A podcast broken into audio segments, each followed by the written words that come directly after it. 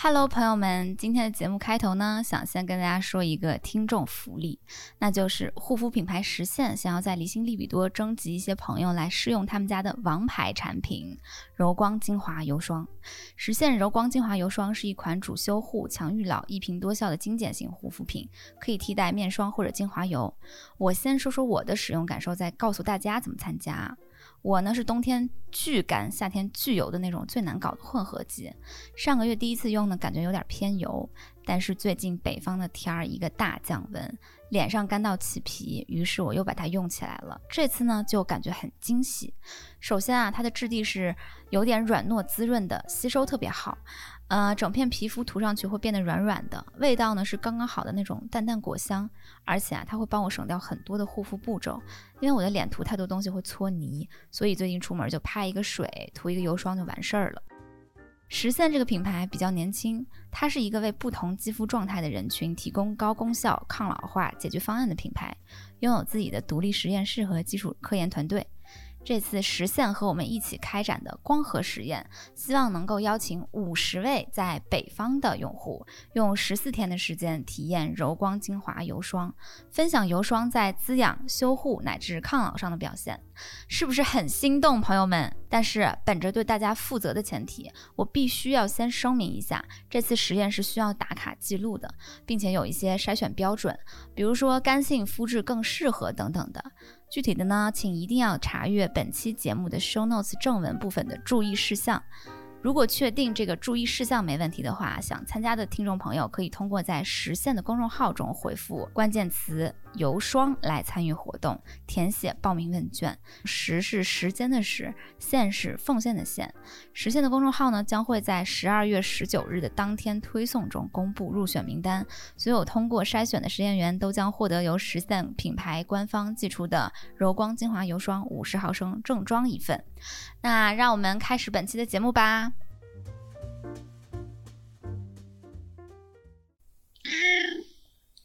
你说啥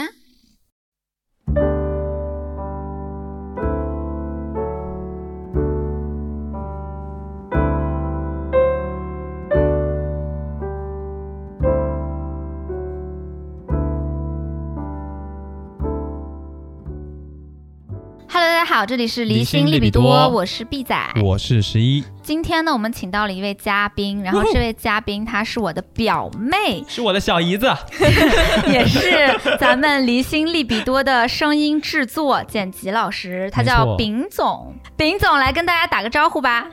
大家好，我是饼饼。嗯，对，然后呢，为什么今天请到了我表妹来呀？是因为我们本期聊的话题哈，就是她非常的有心得。本期想要聊关于跟父母发疯这件事儿。嗯，因为丙总他是一个二十出头的年纪，嗯，九九年生人，估计跟我们很多听众差不多是一个年纪。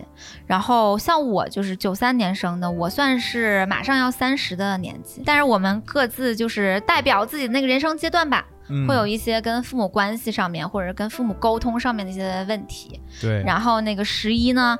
他就是我是一个旁观者，因为我不需要发疯。对他有一个梦中情家，对，是那种我的家庭关系非常的让你们两位非常的羡慕。是的，我们真嫉妒死了。对，今天我就会以一个 我就会以一个呃旁观者的角度来聊，来看看呃感觉一下你到底我是怎么对你们的这种发疯行为是怎么想。好，提供这样的一个角度。好，然后讲讲你梦中情家，就是你一个完全开明家庭，不需要发疯的家庭体验哈。哎呀，那体验的可是真的好啊！那你现在下节目吧，拜拜。好，走了。嘿嘿。那我们先来介绍一下我们各自的家庭情况吧，让大家大概了解一下，简短的介绍好吧？我简单的先说吧。等一下，我是最让丙总先说吧。哦。好，丙总是嘉宾嘛？来者是客，客人先，客人先。好，好，好。那我先说一下，我的家庭呢，就是呃，大概十几岁之前，我是完全自由放养，就是一种我毫不管你，我不关心你的学习，不关心你的人际交往，我也不关注你的生活状态，嗯，根本不知道有自己这么一个小孩儿，非常自由的一种状态。这么厉害吗？因为他爸妈是开商店的，超忙的，就是。之前他们一直在打工啊，或者四处奔波，就照顾不到家里这种状态嘛。然后到了嗯那个一个关键节点，然后突然意识到，哎，我有一个小孩，我要笑死反过味儿来了。对，然后我就就是那种控制感，就一下子又超级强，所以就是有点娇气到变态的这种程度。但是我的家庭的那种形式又是很不一样的。我爸是那种超级喜欢冷战，他可以冷战到半年、一年，就是都不跟你讲话。时间太长了吧？哎，我觉得你爸意志力超屌，就是能冷战半年一年的人，蛮屌的。他超我马上就会绷不住。嗯对是的。然后我妈是那种很擅长热战，就是一定要跟你大吵一架，然后吵到房房檐儿都掀起来的那种感觉。所以他们两个是的，很两种极端。我就在这样的家庭啊生活中有点呃发狂。啊，明白。而且你呃更小一点是跟爷爷奶奶在一起是吧？是的，嗯嗯，就是还是挺怎么讲，挺挺典典型的一种代表。性的。对对对，那你混合来讲讲吧。模式，嗯，我呢，简单的说就是我是一个，我家是一个超级开明的家庭，就是开明到你们。你们就是，哎，我好，我也好想有这样的爸爸，你好我也好。想有这样的哦妹妹，就之类的，对，自由度就是很开明。高。我跟丙总比较像，就是我爸也不太管我，然后让我就放养式的让我随意随意发展，啊、随地大小便，大概这个感觉。有到这种程度吗？就是我跟我爸关系特别好，就是我大学的时候就可以跟我爸一起抽烟聊天了，然后甚至之后我我突然想到，你跟我讲你。你大学时候跟你爸一起去夜总会，救命！不是大学，呃，大四的时候，对，就是嗯。因为一一些工作上的跟他需要，爸一起去夜总会，商务上的需要，你 然后敢信？听起来我爸好牛逼。那个，真的。嗯，对，就就下次讲讲，跟客户谈事情，下次讲讲你跟你爸一起去夜总会的经历，好吧？而且而且你爸给你叫了一个服务人员是我靠，你这样搞得我，嗯我爸形象怎么办、啊？没？有啊？嗯，有啦，真的吗？没有，因为大家都猛！都有服务员，就是每个人都有。就是我以后再说啦，就是 你搞得我好像我们家很很那个什么一样的。嗯，对，啊，就就其实就是喂喂水果、喝喝酒，然后聊聊天嘛。没有喂没有水果，你不要啊再补就充一只是喝喝些无聊的细酒聊聊。天嘛，对啦对啦，然后摸都没有摸的那种，对吧？你怎么？我再跟大家说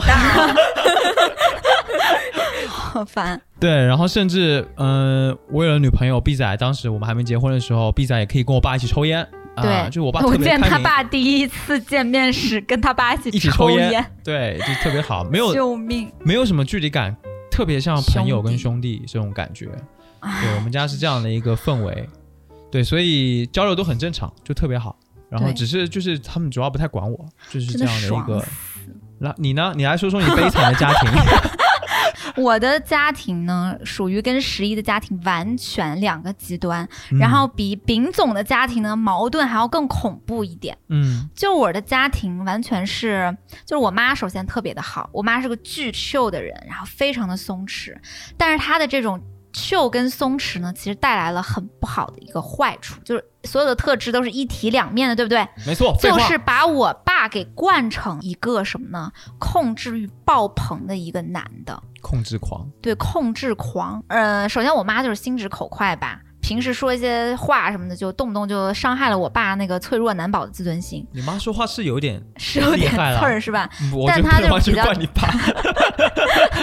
就是其实我妈跟我有点像，就说话有点犀利吧，直。对，比较直。然后嗯男的呢，大家知道男的啊、就是自尊心又比较脆弱啊。嗯，哎，不是说所有的男的哈，就是部分男的吧，自你尊心比较这么说也伤害到我自尊心了。嗯，那个我我不针对你。长久以来，我爸就心里面压着对我妈的火呢，嗯然后他就常常跟我说我妈不好。那他就是每次又不在当下就跟你发发飙，他又会在喝过一些小酒之后，然后就开始拿出来絮絮叨叨说个不停，就指责你呀，这也不对那也不对，然后怎么怎么着的。有点怂哈，只对能喝酒之后才敢说。对他，嗯我初中的时候他开始有这个行为的，嗯到后来就变成了酗酒。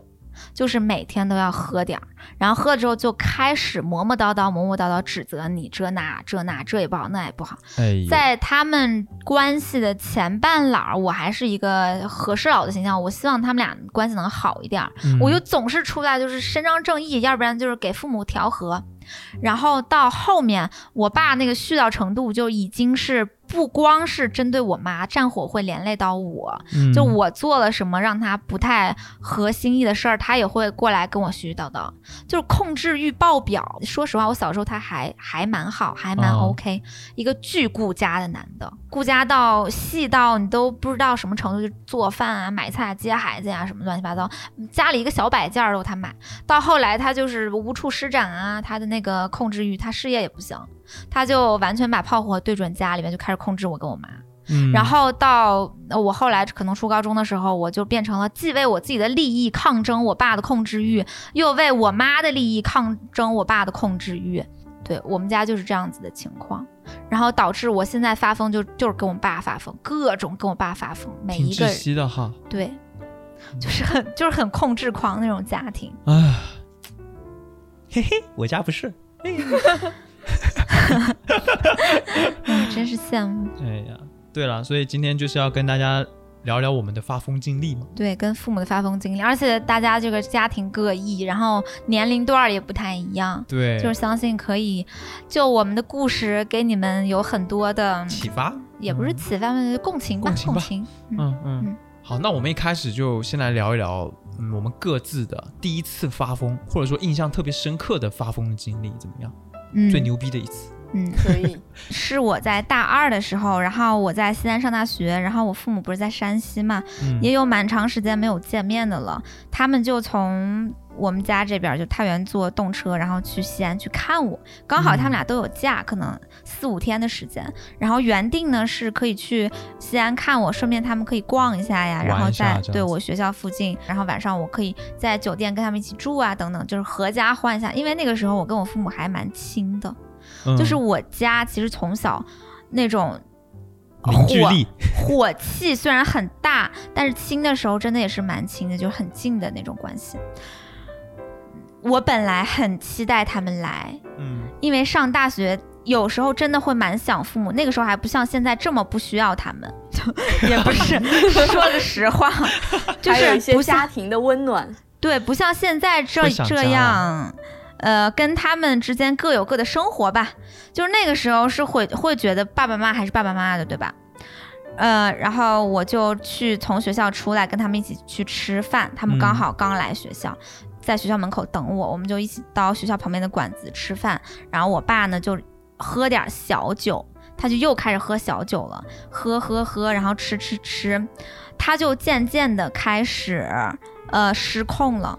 他就开始又开始数落我妈，对，就说一个前提是我爸他这个人是有酗酒的毛病的，他呢酗酒之后呢也不会做什么太出格的事儿吧，也不会家暴啊或者赌博啊什么都不会，但他就是会嘴上絮絮叨叨个不停，就这种事儿吧，既让你觉得没有多严重，好像，但是又非常的烦，因为我从小就在承承受着这一份每次他喝完酒之后对我妈的不适的数落絮叨，嗯然后对别人的这种嗯指责。指责，我就会觉得特别的难受。我都已经从家里边出来了，对吧？嗯而且我们很久没见了，我跟我父对啊，母大家开开心心的多好七八个。月，对呀、嗯，就是想想很好的、开心的聚一下，结果他就不行，他就是非要。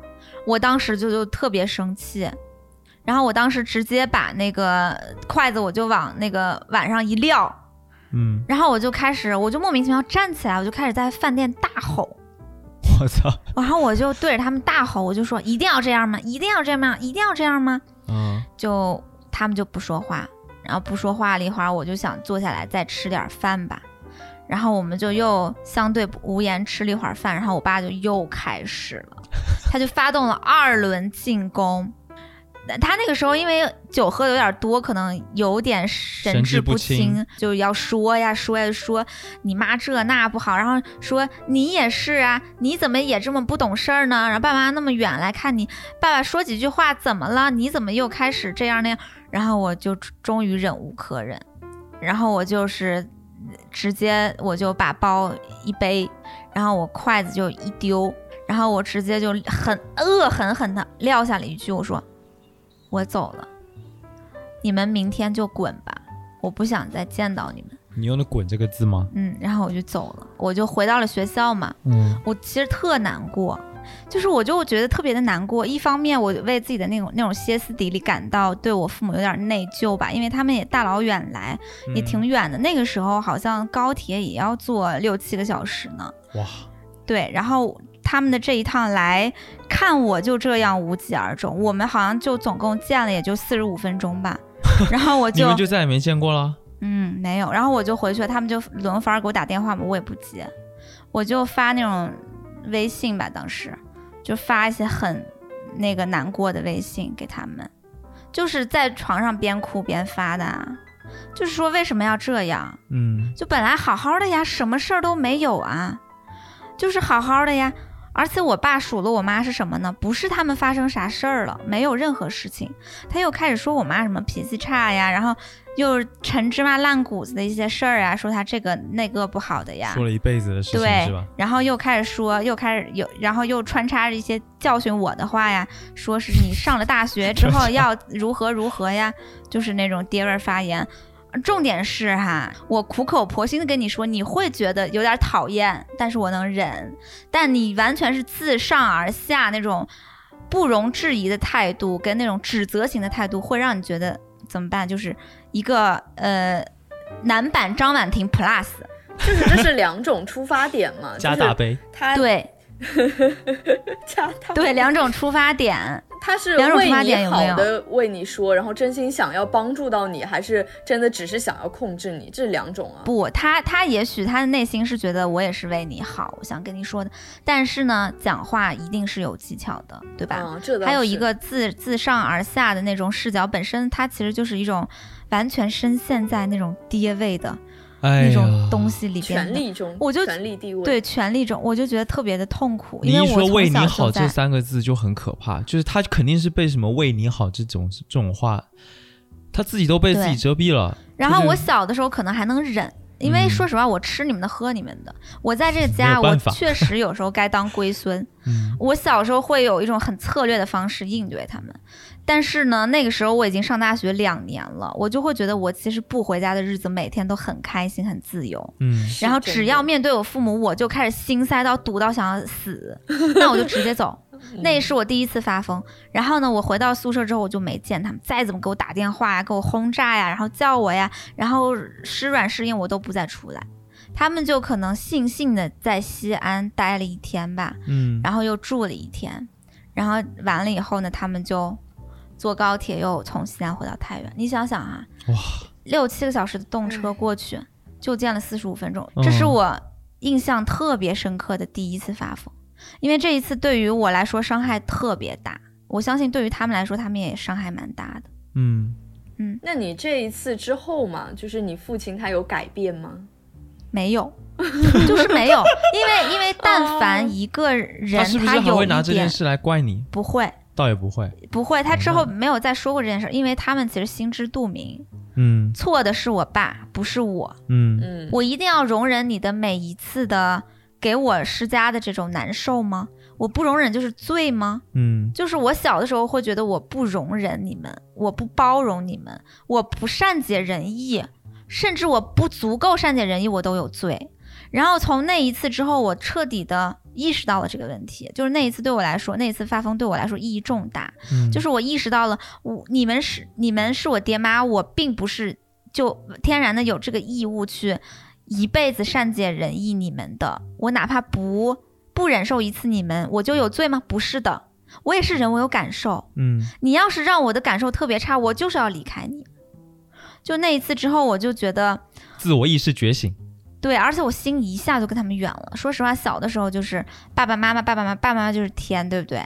我有我自己的生活，然后我就会觉得我要开始过我自己的生活，我要开始去经营我自己的人生，我要开始嗯放眼我自己的世界了。就是你们这些，你们这些让人难受的原生家庭，拜拜吧，就去你妈的吧，就是那种感觉。对 我也是有这种感觉。真是一个不错的经历呢。来，丙总分享一下，分享一下你的第一次发疯吧。对，我觉得我是一个一开始是被动发疯的，我妈是一个很烈的人嘛，她就很情绪化，然后呃很容易失去理智，然后就开始嗷嗷的这种攻击我。在我长到可能我有稍微一点那种自我意识萌芽的时候，我就开始觉得我不能这么被动了嘛。然后上初中的某一年，在他就是突然因为某一件事情，然后开始吵架，然后撕扯我的时候，我就也跟他打了回去。我们就我靠扯你，他动手了，对他先动手的，然后我就说我不能白白挨打吧，我我我也要打回去，就是我我我们开始互殴，然后这种就是变成了就是女生那种我们互相撕扯对方的头发，嗯，真的很需要发疯，就是因为呃，我觉得和我姐还挺像的吧。不想在家庭中做一个那种情绪宣泄的垃圾桶了，因为我家庭就是我妈和我是单线沟通的，就是她把她的不满情绪在家庭中的不满，然后发泄给我，然后我爸也是嗯。在他家庭中不满情绪发泄给我，就是他们是单方面的都发泄给我，而不是他们进行一些什么呃处理嘛。啊，就他们之间不太 battle，然后对。都会这个气都会泄到你身上，你就是一个中转站是吗？这是一个、呃、垃圾中转站。干，好气呀、为什么这么多为什么父母都是这样子？的？对，他们其实发生这种吵架啊、情绪啊，我会觉得很莫名其妙。可能他们在他们的世界中，他们的那种运行体系中，有一些事情真的在发生。但对于我来说，对于小孩子来说，你不知道发生了什么事，你就是感觉很莫名其妙的，然后这个情绪就过来攻击你，然后嗯，你当然就是想说，哎，怎么怎么这样？然后你就想要表达自己的合理诉求嘛，然后想跟他们说，我现在是一个人了，不要再把我当做垃圾桶。嗯，然后，嗯、就是从我初中十二三岁开始吧，就是那一次打架，或者之前或者之后，然后我妈就她说我不听话了，然后我就说我变了，我和从前不一样了。唉，那那一次你们互扯头花的原因也是因为头花，你妈，你妈跟你爸的矛盾，然后发及到你了是吗？对他只是把那种憋闷，然后那种情绪高涨的那种，想要找一个人吵一架，然后就找我来吵架，然后开始跟我互殴。就是那一次我明白了，还是不要互殴，因为我打不过我妈。十二三岁，为什么你你吃亏？了吗？对啊，就很吃亏啊，因为他比我多活了二十多年，哎，就是我当时 No，你知道还是一个初中生，我初中生很小，还有一个哎点。还有一个点，你妈每天开商店我，就搬那个什么牛奶啊 搬泡面一箱一箱他的，有没有？超大，然后她薅我头发，然后拧我胳膊，那个那个劲儿，我靠！我就是，如果我同样的动作还给她，我感觉只有她的百分之一的那种感觉。但是她薅我头发就跟母鸡啄鸡崽子一样，就是咔咔狠。嗯，笑死！好可这个怎么这么搞笑啊？一点都暴力一点都不伤痛。好可怕。但是我被打的很痛哎。经过这个事情之后，我就觉得还是要靠嗓门，不要靠武力去解决。嗯，学习一下我姐。对，而且而且我妹其实她还蛮，就是会发出来，你知道吧？我嗯更多时候是在家里面会有一点暗搓搓的那种，我是不是这样的，把我完全逼急，我没有办法发出来。我是这样的，就就是我会呃累积那个愤怒值嘛，就是你比如说你惹我一次可以，你惹我两次可以，哦对但是你惹我第触发那个三次大招的时候，我就会放一个大招，然后我知道 A 过去。你就是 我懂了，你就是灵能百分百里面的龙套，是吧？他要到到百分之一百的时候，然后突然呃，开始每天你的那个百分比一直在慢慢的上升，终于到最后就爆发了。对，就是你不能一直忍受下去，你总有要嗯，发、发泄的地方。如果你一直忍受下去，你就会憋死。对，就是我妹是属于那种，比如说我爸要唠叨她，然后我我妹刚开始的反抗是理性的，她会开始讲道理说，姑父你有你自己的生活，我也有我自己生活，那我觉得呢，就是她他会，我没有刚开始刚开始试图理性沟通，然后义正言辞的说到后面的十个字，每一个字都会比前一个字那个音量扩大百分之二十，然后到最后的后面三个字就是完全是嘶吼状态，笑就是他会这样子说话。啊，是后摇吗？好像后摇音乐，笑死！这就是你的第一次发疯。对，就还挺早的。我也有发疯过，你也有发疯过？我其实有你发疯过。那种家庭怎么发怎么需要发疯啊？对啊，就我觉得我跟那个我的小姨子跟丙总很像，嗯就是也是被动发疯，嗯就是你被逼急了，没有办法了。嗯。那个事情是这样，应该是我高中的时候，我回了一次台湾，嗯。然后呢跟我妈见了一次面，我爸跟我阿姨带着我，还有我弟，呃，跟我妈见了一次面。那时候我跟我妈很久很久没见面了，嗯。然后呢，我就跟我妈就相处的很尴尬，就是我跟她因为很久没见面了就不亲了，嗯。然后我记忆里的她跟那个时候我见到了她也是，当时感觉就是两个不同的人，所以你记忆里的他啥样？我记得她就是很好玩，然后很怎么说呢，很混不吝那种感觉吧。嗯就我妈是那样的一个个性，嗯然后会带着我玩，然后小时候还会给我化妆什么的，就是、就是那种那种妈妈就比较好玩。呃，可是那是小学三年级之后，我就跟她基本没有再见过面了，可能就一次两次。你妈也不来看你也。不来看我，就很久没见了。嚯！所以那一次跟她见面，啊，你说对啊，她心怎么那么大呢？不不明白。那一次见面就跟他，整个过程也不是很开心吧。然后呢，他还带了一个，她那个时候好像是她男朋友的小孩，一个小一个小女生跟我们一起玩，一起见面。嗯可是我跟她那么久没见面，你还带另外一个小孩来，是什么意思吗？就我当时会这种感觉，就是啊，你会吃醋会？吃醋啊。我们之间好久没见了，对啊，对啊，世纪大见面啊，对，结果你居然带了别人家的小孩，好 就很荒谬。总之呢，那一次我跟他见面不是很开心。他们那一天谈论的是赡养费的事情，就那个晚上，嗯就我们在台湾的那个晚上。然后回了大陆之后呢，有一天晚上，我爸突然，我爸跟我阿姨在客厅的大沙发上，在那个沙发上坐着，我在房间里面写作业，他突然把我叫出去，晚上，我说干嘛？我爸就说你给你妈打个电话。我说咦，为什么要给我给我妈打个电话？然后我爸就让我跟我妈说要钱，要我们的赡养费。嗯我就想，这关我什么事情啊？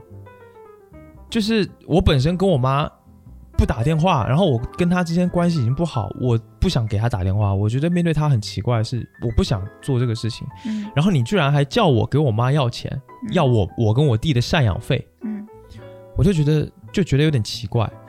我本来是想拒绝的，我说我不要，我不想这么做。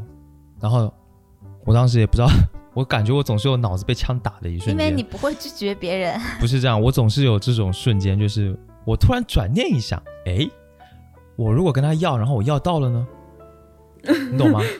就是就是是不是证明他其实还是关心我的？哦，我想要确认这一件事情，哦，你想要证明他关心你，对我想知道他到底是不是关心我的，而给我们赡养费，这是一个很直接的事情，然后我就打了，给我妈打了个电话，嗯呃，当然很具体，到底说了些什么，我有点忘了。可能就是我跟他说，那你要不要给我赡养费？就是给到我们，给我和我弟。然后我妈就说，可以是可以，可以给，可是你爸怎么怎么怎么怎么样，怎么怎么样，就开始讲他们的事情。然后我就说，哦，但是现在是我在跟你要啊，不是我爸呀、直接跟他说了，我说你这样是不是不太好？我感觉你好像都不不关心我们，也不照顾我们，就没有什么责任感。我妈说，那你要这么认为，我也没有办法。不可能吧？嗯，真的，就是说了这句话他怎么。会说这种渣男语录啊？对啊，你妈是看抖音了吗？我爸就这么跟我说，太点了吧这句话，这句话点到我不相信世界上的活人可以说出这句话，你知道吗？而且还是一个妈妈对孩子说，对啊，这不是渣男语录吗？就很诡异啊。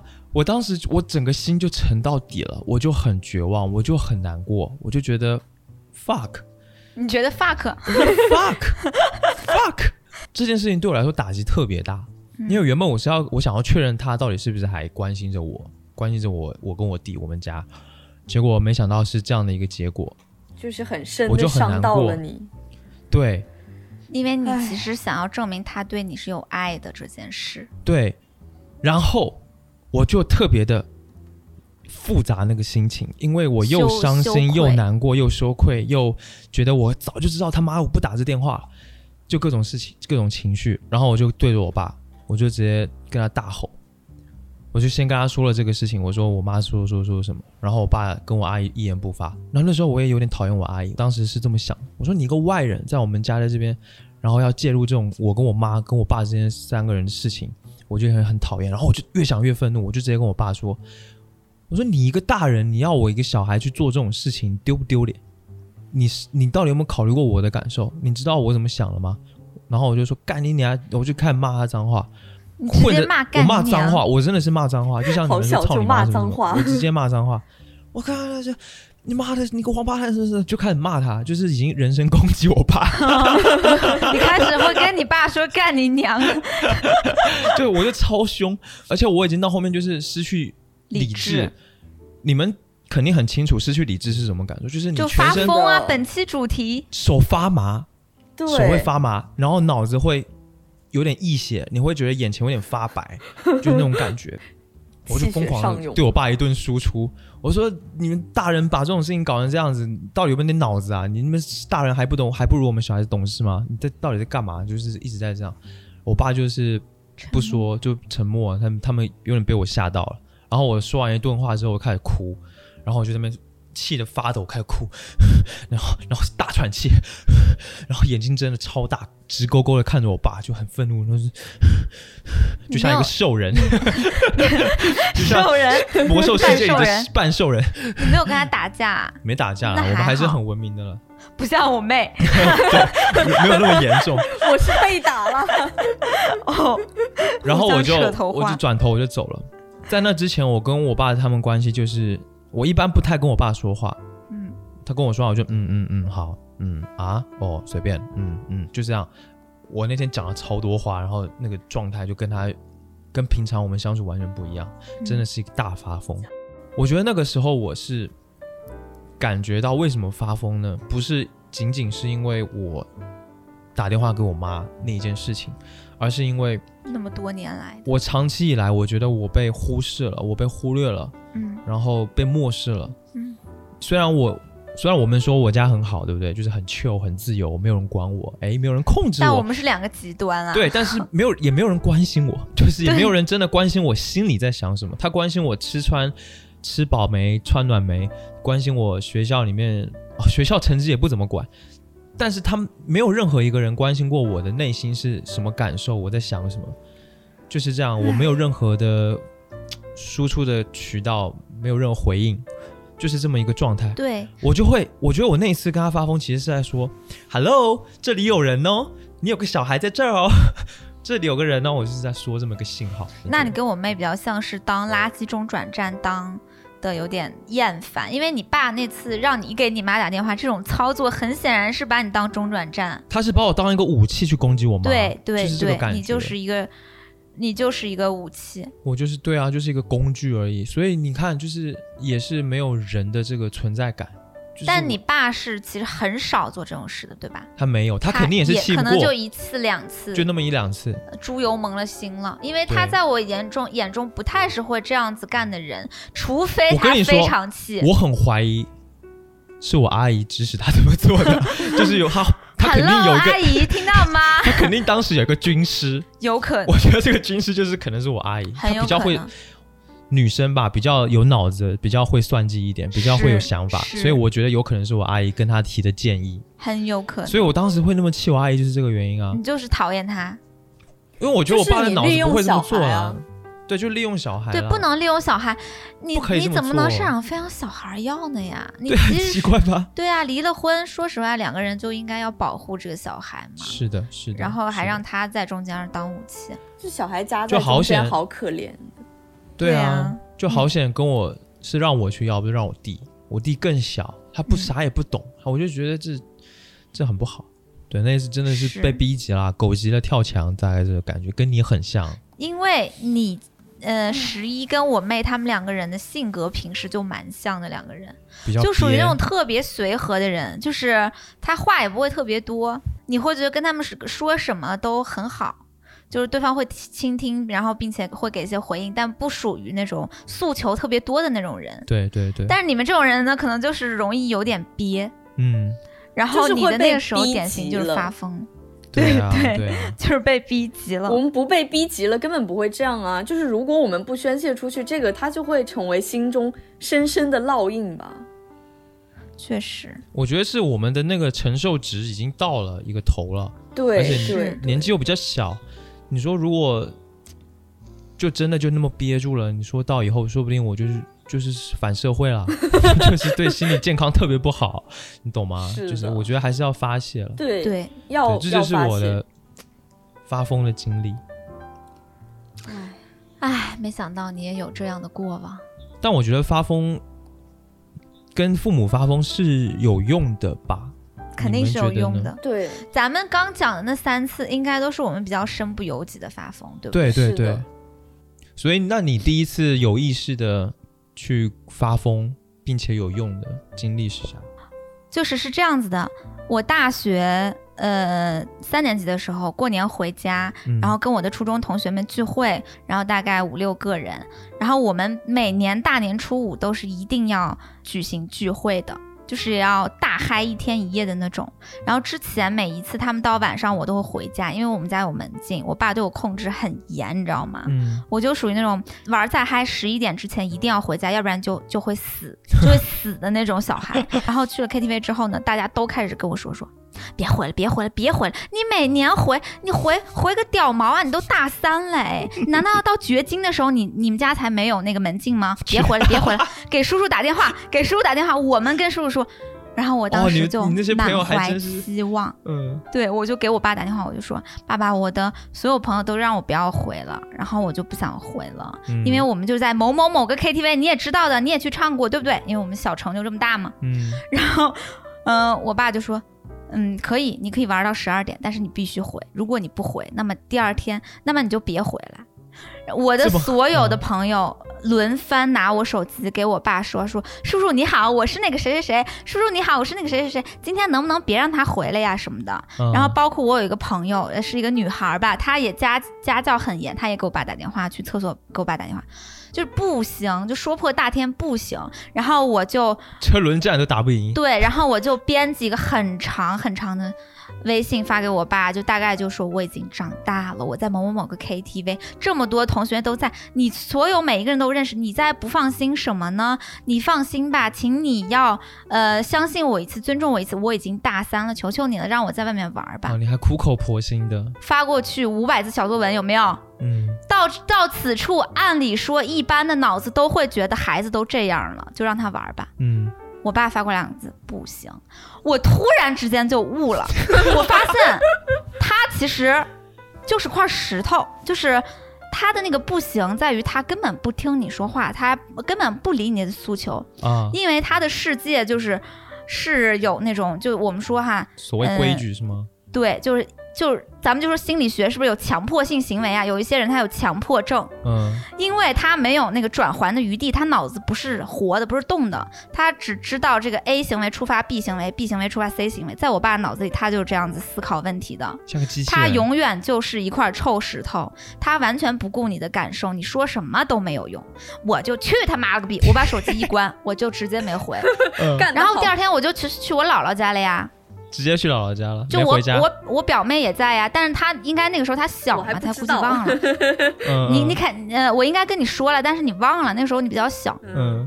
反正总之我就去我姥姥家了，然后我就在我姥姥家待一天，然后第二天我就回家了，嗯。然后我爸就在那儿若无其事做饭，哎，就若无其事做饭，那也没。事。然后就问我说中午吃啥，就没事中午儿，吃啥？就没事儿，但是 你他没揪着你说这没有个事情，重点是这个事情哈，在你弱小的那个心里，你会觉得父母的话就大过天，有没有？包括大学的时候，有时候还会这么想，哦，就是觉得父母的话大过天他们有他们的威严，他们让你干这个不干那个，要听干这个话，对。嗯，但那一次之后，我就发现了。不是这样的，对，我就发现不是这样，但那个不算是发疯啦，嗯，对，不太算是那个发疯，不太算是发疯，但它是一种，嗯但我觉得这是一个很强有力的一个反抗的行为，对，因为直接是就是对着干了，直接对着干。因为嗯我之前我从小到大是一个超级配合的小孩，基本上不太忤逆我的父母。然后就是那一次之后，我就突然发现，其实呢，这个你你就是不干他们让你说的事儿也无所谓，你跟他们发疯也无所谓。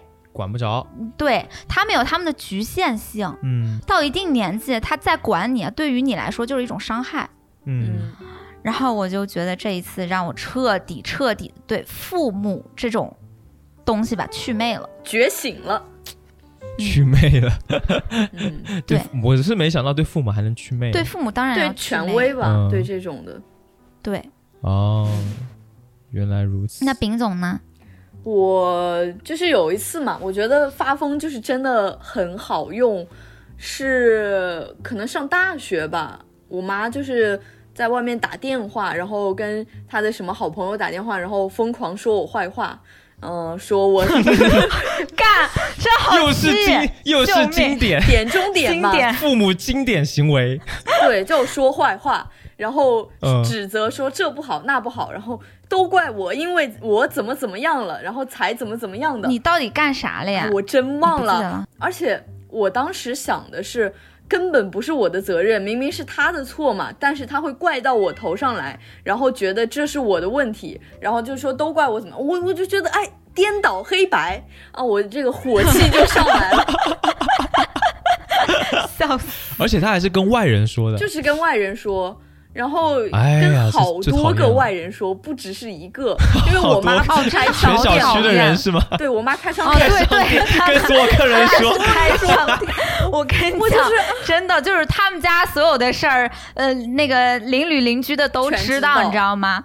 对，就是那种小区商店，然后大家就都认识，都很熟。嗯然后我当时心想，我说你在外面给我塑造了一个什么样的形象啊？气死，风评受害。，对我一开始小区混不下去。我还比较保持理智的，哎，说沟通一下嘛，然后说，哎，嗯你为什么要在外人面前数落我这么多坏话？哎，事实上根本不是那样的嘛。然后为什么就是要颠倒黑白？然后你解释一下，如果你解释得通，那我也是能够理解的嘛。然后他就开始找，嗯嗯就是他找不到理由。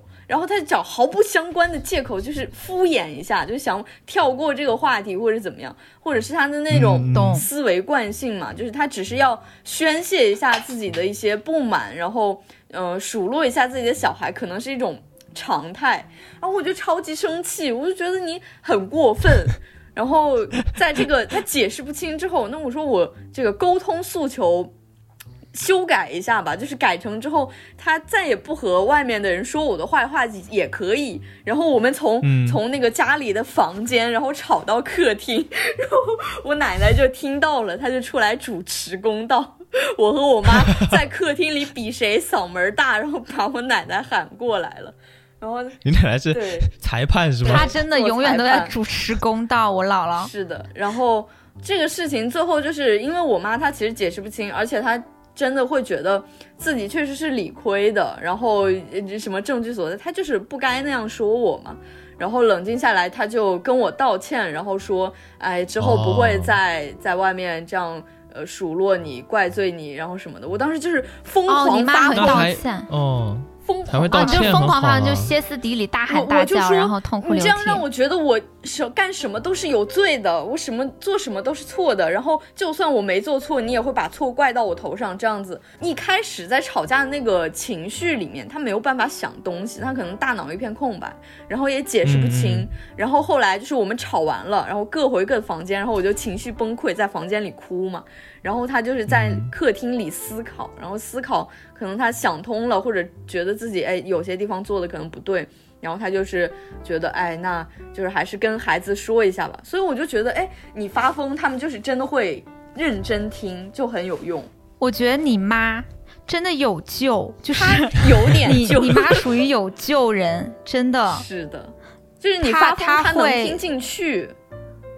对他情绪平复之后，他能听进去你的话，然后他，对他能感觉到，他能顾及到你的感受的。就是你跟他好好说的话，他是听不进去的。但是如果你发疯的跟他说的话，他就会思考一下，哎，好像是有点不对哦。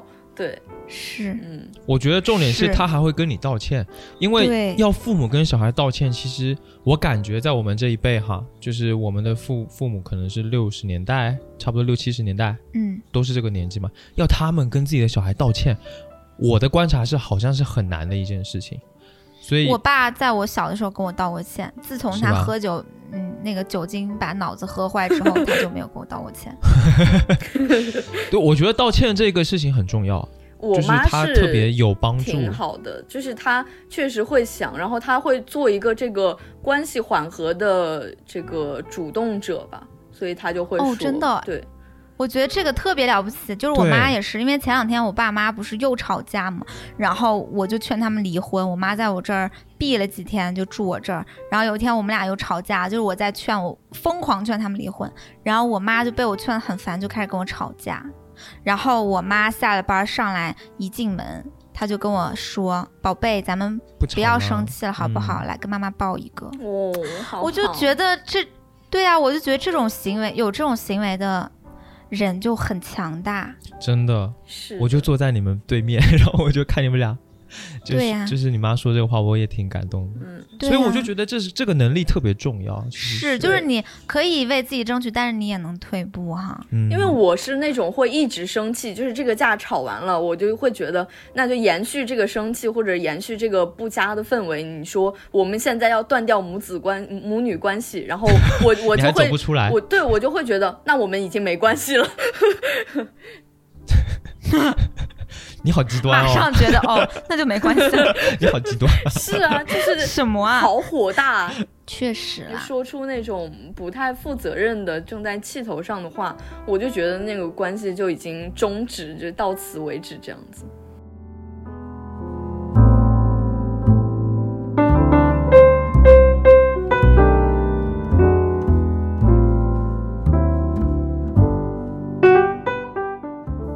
我觉得天天就是一直发疯也不太行，因为我觉得发疯这件事情，其实你想，我们刚刚就是讲这么多发疯的经历，其实我们内心都还是比较难受的。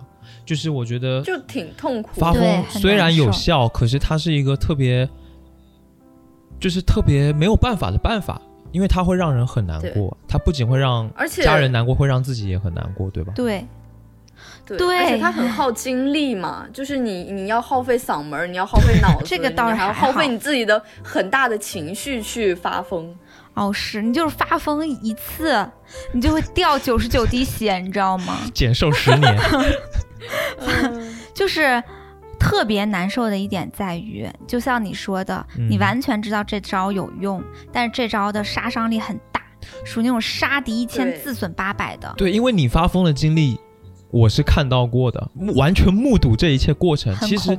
我会觉得，我看着难受，其实还好，但是我觉得你们会特别难受。对，就是有没有什么你可以讲一下，呃，哪一次难受的最难受的一次经历吗？那丙总来讲吧。就是我在上大学嘛，然后二零二零年当时有一点点的疫情，但我们寒假还是要返校的。我妈说家里有事儿，然后已经拖拖拖拖到了三月份、四月份，然后我就是不知道什么时候能处理完。我当时就是在校外租房子嘛，然后那个房子空了很久，我一个是要去上学，一个是那个房租我肯定要处理一下。嗯，然后我就问他，我是买二十七号，就是月底的票，还是买二十七号之后的票？然后我我就问他，我们的事情大概什么时候能够解决呢？他就突然爆炸了，疯狂说你不能走，你留在太原，别去南京。然后我就一个是很不理解，然后又觉得他每一次都搞这套。我说要不然你让我在这儿待着，直接退学算了，就是我哪儿也别去，就在家永远待着就行了。妈为啥不让你去上学呀？他就是不想让我走。啊？为什么不想让你走舍不得你，舍不得你吗？他后来给我的解释是这个，但是我觉得其中可能也有别的原因吧，就是他可能对于小孩有一种依赖心态吧，就想小孩永远留在他身边、哦，这种啊，感觉。我懂，对，这个我而且母妈也会有。亲嘛，嗯，对母亲嘛，你把她养育到这么大，她你肯定想要她多待在你身边，就是这种也可以理解吧。但是她当时就是一个直接爆炸的那种状态来和我对冲，然后我就也跟他理喻了。对冲，嗯，对我就我就跟她爆炸，就是而且我们就开始互相骂嘛，就是她 又开始。听我在说什么，这次没打。我想问一个问题，是不是因为你爸呀，所以他就不让你走？他那个时候比较难，可能，然后内心就觉得没有支撑了，是这样？但是我也该去上大学啊。就是咱们就在猜测嘛，猜测他的原因嘛。是的是的呃，是我觉。得有这个原因，我觉得有很多个原因，包括他的一些情绪不稳定啊，包括他的一些呃对于那个家庭中的一些呃不满啊这种表达啊，或者是他没有办法直接的说出自己的那种依赖。嗯，懂，他其实嗯是一种求助跟依赖你，但也许他可以用更软的方法，比如说，但是。我就是说了一句，我到底订什么时候的票？他明明可以跟我说你晚点再走，对，或者他他就直接爆炸。对他如果跟你说撒娇一点的软话，就会说：“哎呀，你先不要走，我挺需要你的，多陪一陪妈妈吧，妈妈最近心情不好，是不是就很好？你会理解吧？我肯定会理解，然后我就会说，那我晚一点走，我协调你的时间嘛。我本来问他这个问题，就是想要协调一下时间，把家庭这边处理完，然后我再去上大学嘛。嗯，然后他就是直接炸掉，然后我就也炸掉。了哎，我觉得这个真的是我好能理解，就是他那种完全不知道如何处理自己的那种想要依赖别人的那种诉求。如果说软话，真的会比较好。但是好多中国式家长太不会说软话了，他那样的表达就让人很极讨厌端的，对，很极端。然后我就觉得，那你这么极端，我就要跟你对冲，我也很极端。我就想，你现在不如把拿拿把刀把我杀了，我就会永远留在这儿。到底在干嘛？你们两个好奇你们两个都好怪。极端啊！对啊，我觉得你们俩超有病的。拿把刀就是不愧是母女。对，就是你们 你们典型是那种有一些诉求跟想法都非常的合理，但是你们不好好说，就他不能好好就是说。他不好好说，我就没有办法好好说。对我知道你因为是那种我会被他带动。嗯，你如果在其中的一个过程中稍微说一点软话，我就会立马软下来。我就是这种。对。我跟我妹从来没有过矛盾，从小到大，原因就是我永远在跟她好好说话。嗯，嗯，其实是我是有点理解他，因为有时候就是我妹的妈妈是我的舅妈嘛，嗯然后我舅妈常常会给我发一些微信，也会让我突然有点火。比如说，她说回来教教弟弟英语吧，我就会觉得你能不能先问一下我时间？就是我会觉得你是不是先给我发说。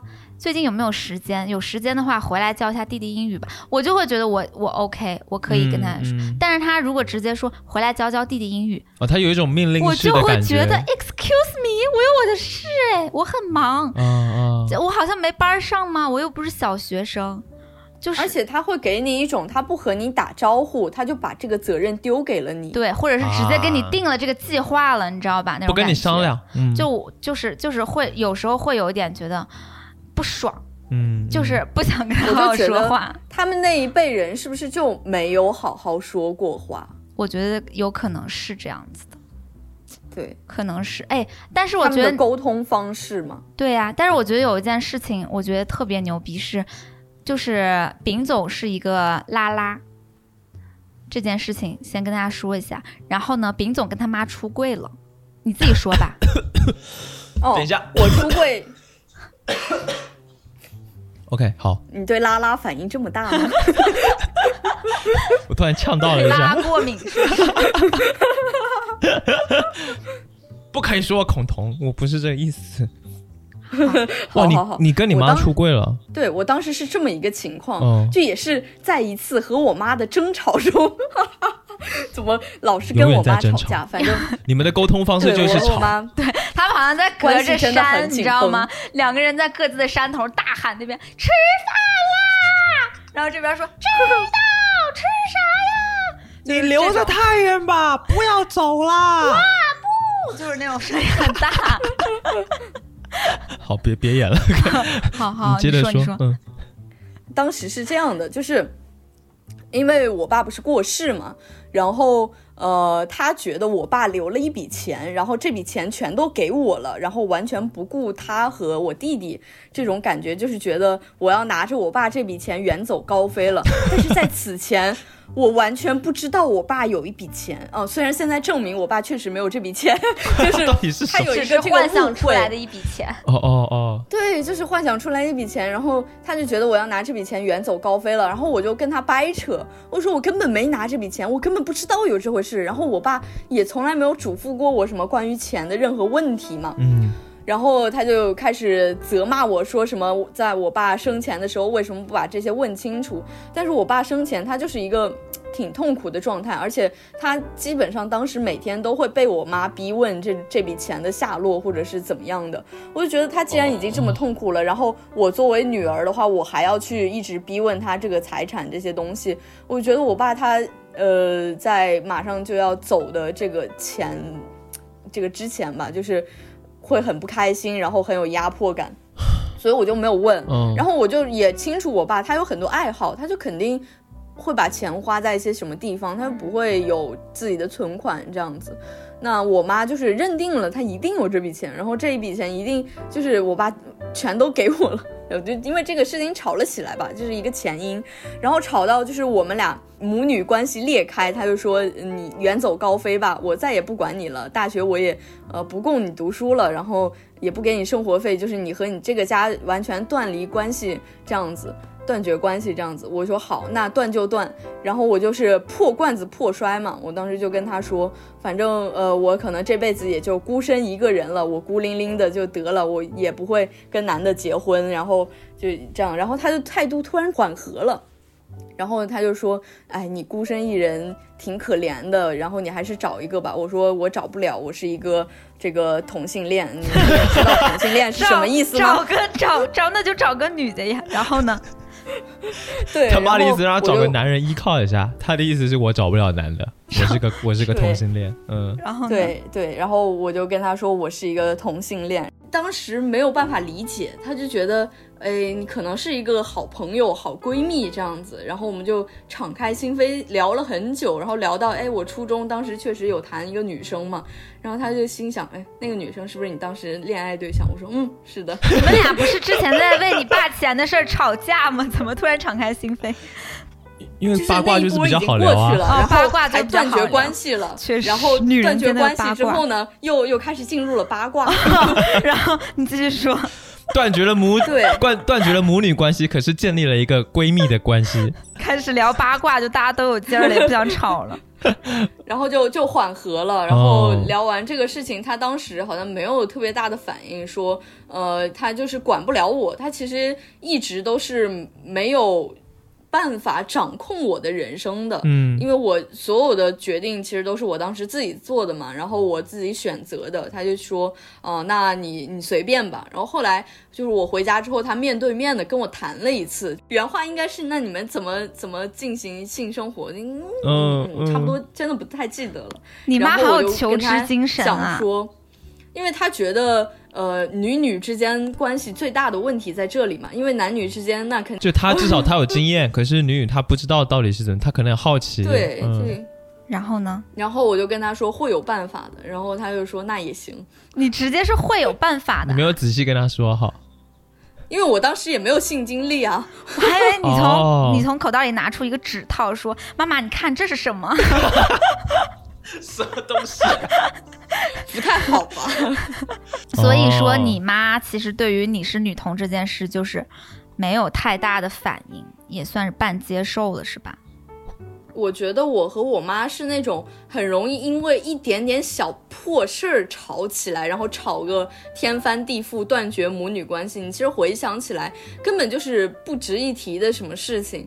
但是如果遇到什么这种人生大事，比如说我父亲过世，或者是，呃，我是一个女同性恋这件事情，他就会突然又露出那种很慈悲的那一面，然后觉得 是可以接受的，对。哦，那这个那很好啊，就是代表其实你妈是，就是火气大，但是她呢，就你可以跟她说你人生中有什么大的变故，她都是可以理解，可以去同情你。但是如果你跟他一起生活，发生一些生活上的小事的话，就是不可调和的。他可能是一个可远观的、不可亵玩的人，不，这什么形容？我我觉得跟你妈呃沟通可能需要就不能走太近。对，就是你需要比他要成熟，你的情绪要比他成熟。他很显然，他能在大事上谅解你，证明他是一个很有包容心的人。但是他小事上总是在吵架，可能是因为他就是那种小小女生的任性性格，他小事上他就是很容易被点着。我现在也觉得，就是我可以理解她应该有很多这种女性的情绪，就是在这种小事上需要发泄。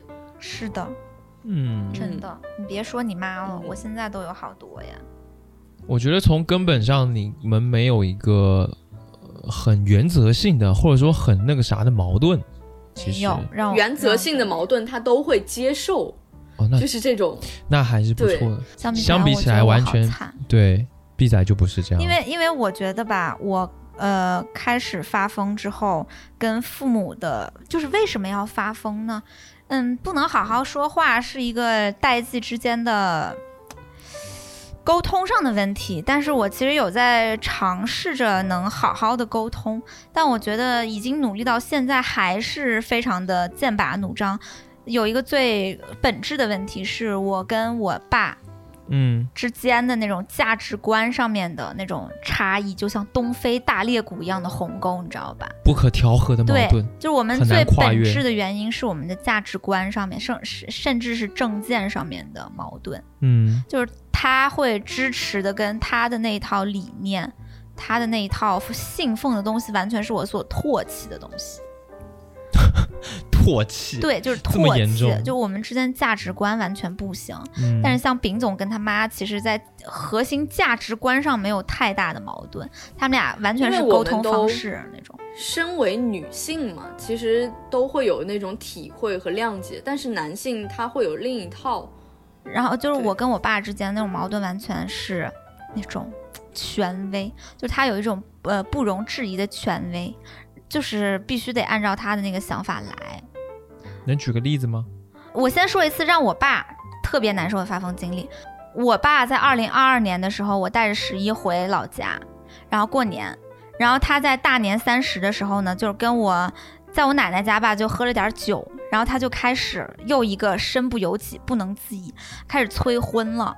就开始疯狂的催婚我跟十一，而且他说话不是那种就是让你觉得你你可以稍微提醒一下这样子，那我 OK 我也能接受。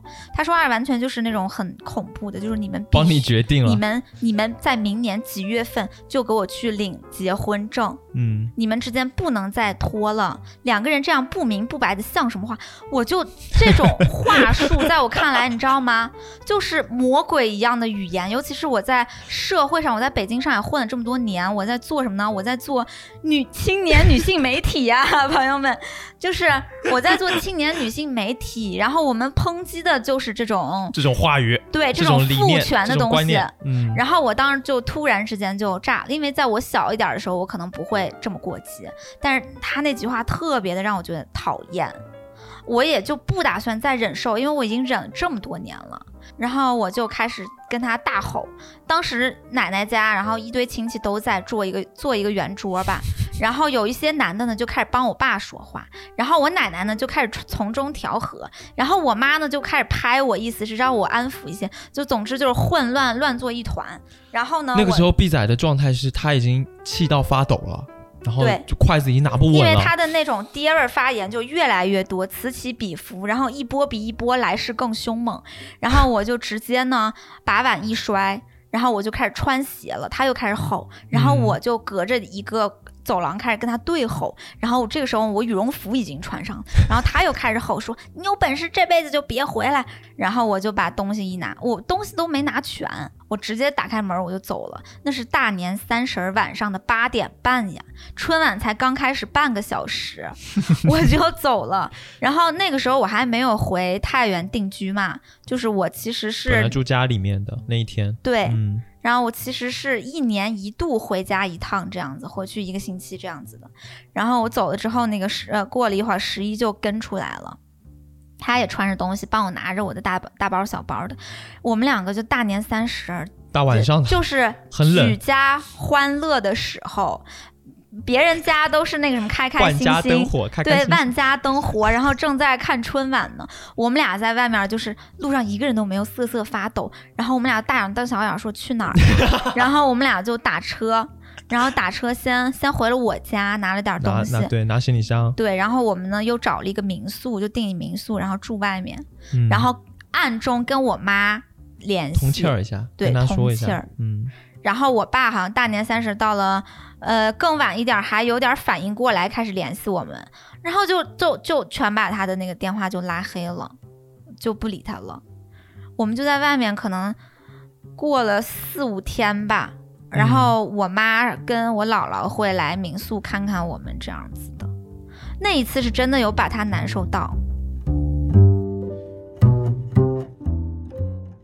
而且我其实属于那种，呃，逢年过节都非常的乐意带十一回老家，然后十一也很愿意跟我回来。然后我们回回来之后，其实相处什么都很好，就一派父慈子孝，然后两个人都很可爱，然后还会耍宝啊，那种就是很好的那种家庭氛围。除了他会常常控制别人，就拿他的意志灌输给别人说你要什么什么时候干嘛，什么什么时候干嘛，什么什么时候干嘛的那种时刻以外，一切都很好。就是我觉得都已经这么幸福了，对，其实这么幸福了，你还在不满意什么？就是只要是日常生活相处起来，不讨论一些，就是不说到一些观念上的东西，或者是那之类，其实都很好。就只要他不说就话其实你爸也挺可爱的，只是说就是不说那些的话，其实都还好。嗯反正我当时我就跟他说，嗯、大概意思就是说，我们俩是我们自己自有一个节奏，对吧？对我们有我们的想法嘛，嗯，然后我们什么时候结婚啊？什么到时候自然会结。主要是那一天晚上我也挺难受的，因为他是一大桌子人，就是相当于他亲戚啊，他好像有点道德绑架。他有一点在一张桌子上，大家都在，然后故意要挑这个事儿，然后大家都在帮腔。这个时候我们两个还有几位爹位男，就是我老舅什么的呃之类的对，就会就会帮着我爸帮进行一些父权、对强制父权性发言，就很讨厌。他相当于是我们两个人在这边就是很弱势，想要说点什么，父想要权的凌迟那种。对，就很就其实挺有点不舒服啦。但是我记得那个时候我我其实是在想，有你有这个必要吗？因为那时候其实我还不知道你们的关系，你之前的经历，我我不知道，没有知道那么多嘛，所以我会想，有这个必要吗？要闹成要闹成这样吗？因为我之前已经忍无可忍，这可能跟你当时对于你爸的发泄是一样，这是我累，积前二十多年的那种怨气，就是被每一步都在被控制的怨气。就像我妹说，她从小到大，她虽然跟她妈老是互扯头花，但她每一步决定都是自己做嘛，包括她嗯报大学什么的。我当时连报大学志愿都是我爸要掺和的。我当时本来可以去一个更好的学校，就是因为我爸不想让我就是复读一年，因为我们当年是，呃。反正我我们当年好像是先出分儿再报志愿，但是排名可能会有问题，因为它嗯是按照排名录取。嗯嗯，你可能往年分儿已经够了，但但是今年未必大家都考得比较好对然后我当时有一个很想去的学校，因为我超了他往年分儿十几分儿。嗯，按理说你报是能正常上的，但是我爸还是觉得，因为那那一年大家都在传言说，嗯，分儿会很高，一分儿很严重，你知道吧？我爸就会觉得那可能超十几分儿还是有点不稳，于是我他妈报了一个我超三十多分儿的学校，就是我爸给我报的。稳了，他就说这个绝逼稳，但是这学校不好，就是一个傻逼学校，我根本不想上。嗯就是说实话，我就是看不上那学校。然后呢，我就嗯按照他的心意就去了我不太想去的那个学校。后来那个整个排名啊什么都出来之后，我也没再去看，对吧？就这么一直过着。结果我到大二的时候，我才知道，就我妈给我说漏嘴了。哎其实到后来就出分儿啊，各种排名都出了之后，录取之后，我爸又去看了一眼，发现我远远够了我心中的那个第一心仪院校，但是就是没敢报。但是没报就对进不了。但是我非常喜欢那个学校，在北京是一个设计特别好的设计强校。总总之我就觉得挺难受的。然后我妈就说我爸就是又瞒了我两年，就是他 是那种完全对你的控制欲已经。就让我非常痛恨，对，就是痛恨，都有改变你的人生轨迹的这种感觉，有一点，而且他要瞒着。说实话，在我的内心中，我是有恨的，嗯，就是我我是有恨的，我是有对于这一切所有事情的积攒起来的怨气的，所以我现在的每一次发疯都非常的激烈，就是我觉得，我感觉如果我的人生中没有他，可能我不会有。我因为我从小学、初中、高中什么的，每一步都是他在帮我安排规划呀，去什么学校啊，然后这那的，然后包括我要去上什么班儿啊，我要去学游泳啊，然后我们要去旅游啊，其实安排都还蛮好的，但是确实会有一些步骤因为它的局限性而错误，但它依然很强势的施加给你，嗯嗯，就是让我觉得挺复杂的吧那种感觉。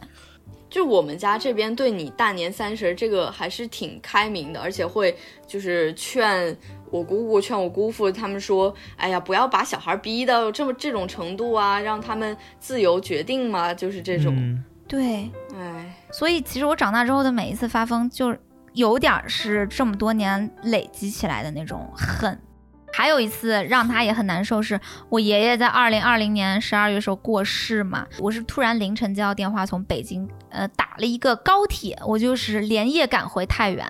我爷爷不是那种突然，就是他在过世前一两年会有那种征兆的那种，比如说他得病了呀，什么都没有。嗯，他是突然之间睡了一一晚上就走了，他是没有病的，就很健康，然后九十岁睡了一晚上就走了。所以就特突然，然后突然就挂了，然后我就肯定很难受，然后我就一直哭。就你完全没有任何心理准备，其实。但是呢，操持完一切的丧葬之后，他们不是要吃，就是南方讲豆腐饭嘛，那我们北方这边就是说老人反正干干完这些事儿，大家要聚个餐嘛。然后那肯定是一家子二十多口人都回来了呀，对吧？嗯。然后就聚餐，聚餐的时候我就不想去，我就我真的不想去，我没有心情跟大家聚餐。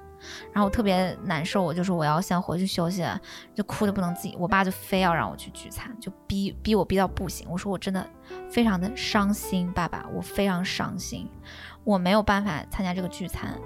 然后在大街上，他就要张开手打我。当时十一就在旁边。是吧？嗯，然后我当时就直接一个大发疯，我就开始当街歇斯底里的嚎叫、大叫，然后把他的手推开，然后佯装要扑他，就是要撞他，然后直接就是打了个车，又到北呃太原南站坐高铁回北京了。嗯，本来那次是也是要过两天再回去的，但是那次就是没有办法。就我一秒钟都不能待在他身边，然后就走了。对我，我当时在旁边就是看着呢，然后还要拦一下，还要怎么怎么怎么样。我记得你去高铁站之后跟我说了一句话，你说我以后再也不想回你家，你说太恐怖。每次回都会有一点事情要发生，就说太恐怖。我就是觉得对啊，因为我也没有办法理解你爸，就是非要你去聚餐。因为其实你已经很明确的跟他说你很难受了，对。那家人之间不就是哦你难受，那我们就照顾你心情啊，就是要互相照顾吗？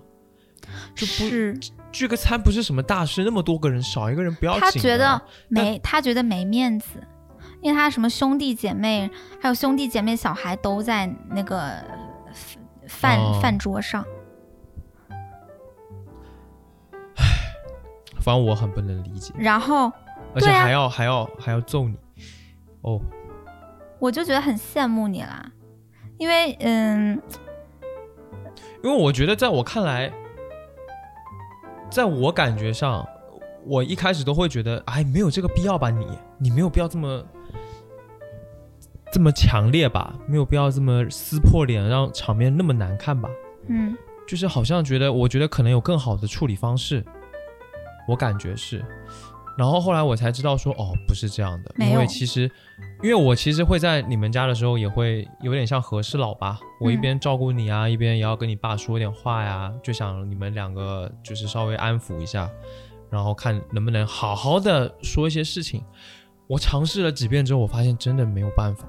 因为他就是听进听不进去话。我觉得这就是为什么你们会发疯的一个最重要的原因，是因为他们不听大人不听小孩的话，对完全不听。就是你跟他说了，他好像耳朵也在，但是这个话就是传达不了，传达不进他们的脑子里面，他完全不考虑这个事情，是的，所以才逼得你们不得不发疯。这是我，这是我在你旁边看的一个观察吧。然后我就特别理解你了，我就突然就理解你了。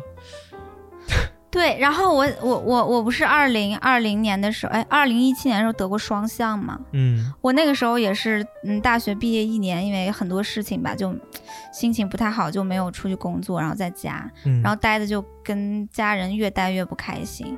我那个时候其实是有意的让我自己有病的，嗯，就是故意让自己有病。哦，跟你妹一样是吗？对 我也有病。我，我那个时候在家每天就一一半是真的，然后一半是我可能有点故意，嗯就是会显得整个人很那个什么。我就。有一天跟我爸说：“你带我去大医院看一下病，我要挂一个心理门诊。嗯然后那个医生给我做完各种测试，然后给我诊断出一个什么中度抑郁、重度焦虑、双向情感障碍。然后我就拿着那个确诊单给我爸说：“你看。”我有我有问题。我有问题，我就是我觉得我是故意的，我想把那个东西给他看，吓他，啊，让他知道我被他逼出病了，或者也许不是被他逼出病，但我就是有病。你不要跟我大小声，你不要跟我要求那么多，这个我有病哦。病是你的保护伞，yes，这是一个一个一个天然的一个对遮蔽的感觉。我那个时候是实打实觉得自己有病，但是我现在其实现在回想，当时我是一半儿一半儿的，嗯，就我一半儿是真的有点问题，另外一半儿是我是故意的，嗯，你觉我在得这样子，心里暗示自己。你觉得这样子会比较有助于你们的关系吗？还是也不是有助于关系，就有助于让我能清静一点儿，让我不要那么痛苦，嗯，让我在这个家不要又被要求这那的，要被控制这那的。其实你也不想一直发疯这样子。我当然不想啦，嗯我只要有一点办法沟通，我都不想那样子。嗯，你们觉得为什么我需要发疯呢？用这么激烈的方式去？我觉得我们需要发疯的一个很大的原因，确实就是那种大家好像隔着三百年一样，就是他，你你妈虽然只比你大二十岁，对吧？嗯，我妈我爸也不过比我大个二十七八岁，我怎么觉得好像我们的父辈跟我们之间差了三百年嗯嗯，的那种三年一代沟。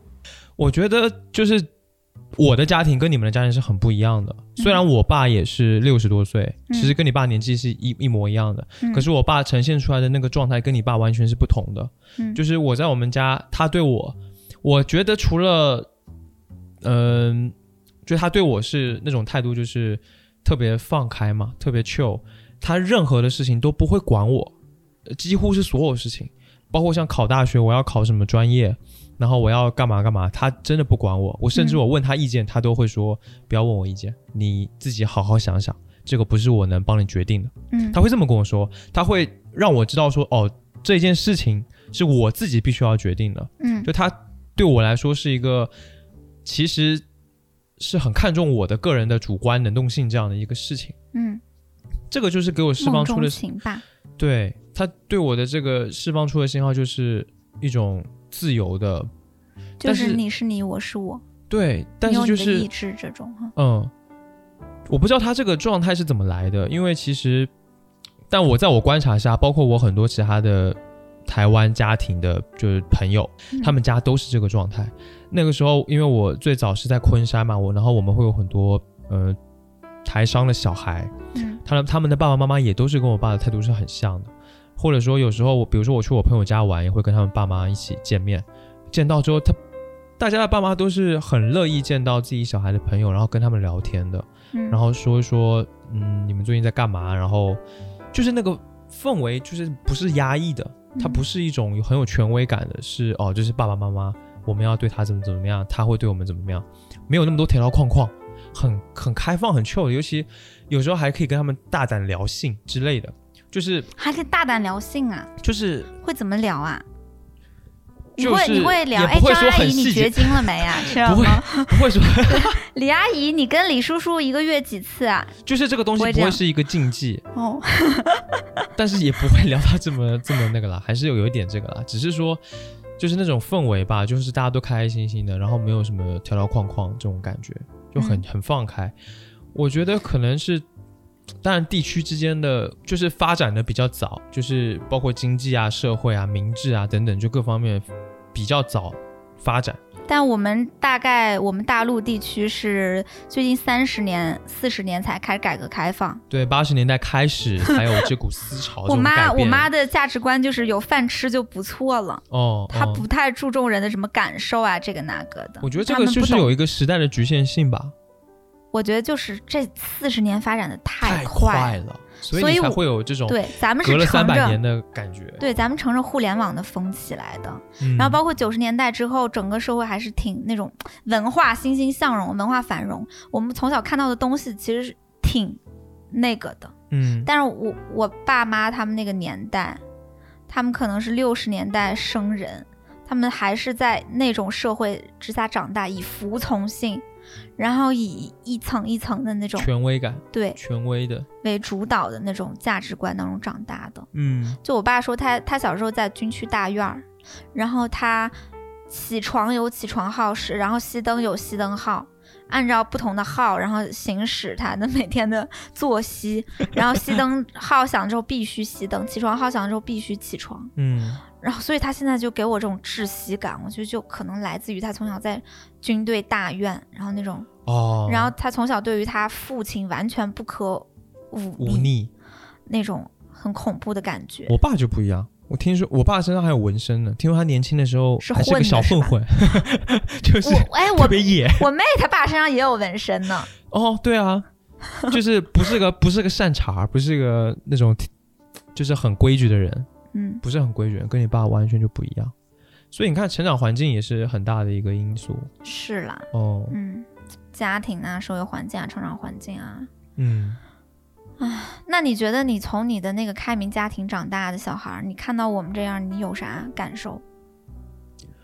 我一开始在我不了解你们的故事之前，其实我是不能理解的，不理解你们为什么会这么激动，然后 激动。就是你也能明显的感觉得出来，我在家你们家里的时候，其实那个状态，包括你们有矛盾什么的，我都是还比较耐心的，就哪怕我也不同意你爸的说的话，对，你就很天真的想要用爱化解一切。对，我会说，嗯，我明白你说的，但是呢，嗯、你听听我说的对不对哈？就是我是这样的一个态度结果你发。现根本人家没在听的。对他根本不听，然后我才明白说，哦，原来是这样。所以一开始我感觉，因为在我们家，当然我们家也有一点特殊的一个点，是我们家不太不太沟通啦，沟就是不太会沟通观念啊、想法这种，不太说这这些话题。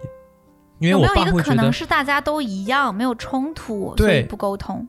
就是不需要沟通，对不需要有沟通矛盾。你你的三观跟你爸的三观是一样的，事实上。对，这是也是他从小教我的。比如说，他会跟我说：“你们当然，我因为我是男孩子嘛，跟女孩子不一样的。我爸对我的这种观念从小到大都是，就开头说了，嗯，我把你养到十八岁，我的责任就尽了。完了，你得滚出去，滚出这个家，你得靠自己活。所以你在这个期间，你得努力，你得你得学会怎么自己生存。嗯然后有很多的问题不是我能帮你解决的，嗯你一定要自己学着解决这些事情。嗯你要赶快独立成长。然后再加上，因为我们家是小时候就离婚了嘛，然后我又有个弟弟，所以其实对我来说有点催熟的这个过程，嗯所以我就会觉得我从小到大就是没有被控制住，反而我其实是有很大的自主的空间的，相对是一个很自由的。所以我们家是这样的一个氛围。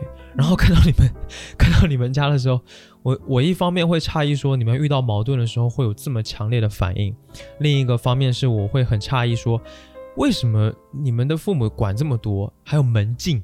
笑死！为什么你们的父母管这么多？对，这句话深深的戳到了我。怎么会管这么多？然后连门禁，而且都已经大学了，你说高中之前对小孩有门禁啊，有这个那个的，我还能理解一点，因为就可能害怕小孩学坏，害怕小孩干嘛干嘛的。对？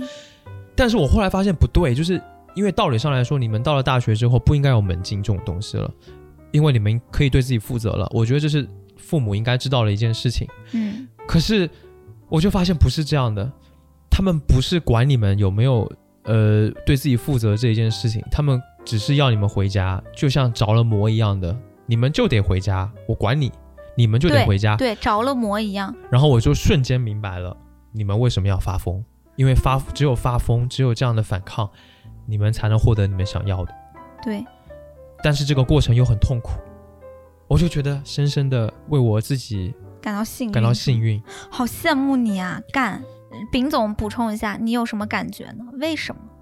我是觉得他们觉得小孩就是一个符号嘛，就是他生出来的是一个嗯符号，而不是一个有思想、有自己意识，然后是一个独立个体能够思考问题的这个东西。就是它是一个符号，所以符号是没有诉求的，符号是呃无法和人建立联系的。而且符号得要顺着他们的一个框架，对，要顺着某一个既定框架这样子运行下去的一个东西。就是符号是可以随便摆弄的嘛，就是你要按照我的规则来。嗯嗯，是啦，确实。你觉得哦你妈跟你，你觉得你的家人有把你当符号吗？就是很小的时候，我觉得他们眼中没有我这个符号，然后在他们控制我的时候，我觉得他们其实就是觉得这个是我的小孩，是一个概念性的东西，是一个符号化的东西，哦而不是把我真正当成这个家庭中的一份子，把我当成和他们平等的人类这种感觉。确实，有一个非常经典的一句话，我不知道你小时候有没有听过哈。我爸跟我妈每次吵架的时候，我会在中间呢稍微和事佬一下，他们会异口同声的说一句话，那就是大人说话，小孩不要插嘴。